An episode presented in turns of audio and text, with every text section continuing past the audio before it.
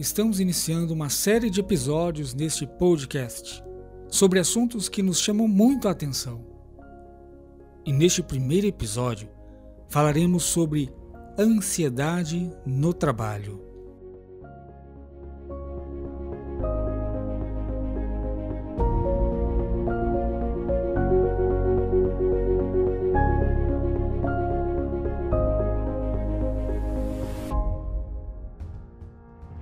como esse problema deve ser encarado, tanto por colaboradores que sofrem com a doença, como pelos gestores, que ficam em vias de perder grandes talentos profissionais por falta de conhecimento para tratar a questão.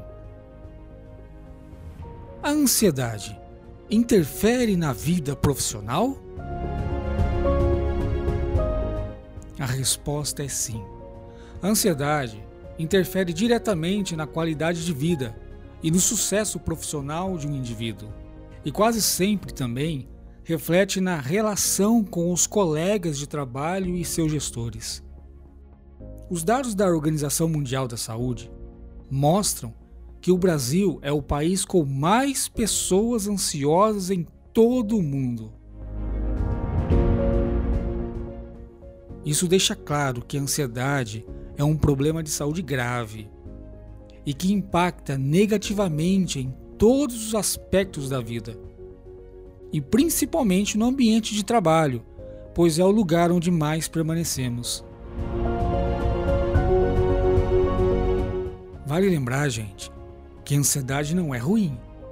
Em níveis adequados, ela nos impulsiona para realizar projetos, prosperar e planejar o futuro. O que se torna alarmante é o excesso desse sentimento. Aliás, tudo que é de menos faz mal e tudo que é de mais faz mal. Precisamos de um equilíbrio. Quando ela ultrapassa o limite do aceitável, aí sim, ela passa a ser considerada uma doença e diminui a qualidade de vida. Com o auxílio da ansiedade em níveis altos, o trabalho e as tarefas do dia a dia se tornam difíceis de executar. Faz você se sentir desmotivado, inútil, incapaz, insatisfeito até com a própria vida.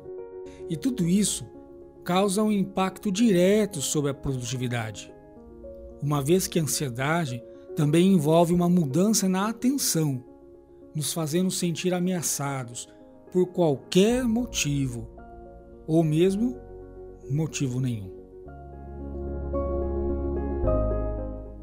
Por esta razão, pessoas ansiosas encontram dificuldade para manter o foco em uma única tarefa. Muita coisa na cabeça, menos lembrança atualizada. Ou seja, o famoso deu branco. Se considerarmos todos esses fatores, fica claro de como a ansiedade afeta o rendimento e a produtividade no trabalho, mesmo que a pessoa não seja, de fato, incapacitada para as atividades laborais. Gostaram? Aproveite bem este conteúdo e até a próxima, com a graça de Deus.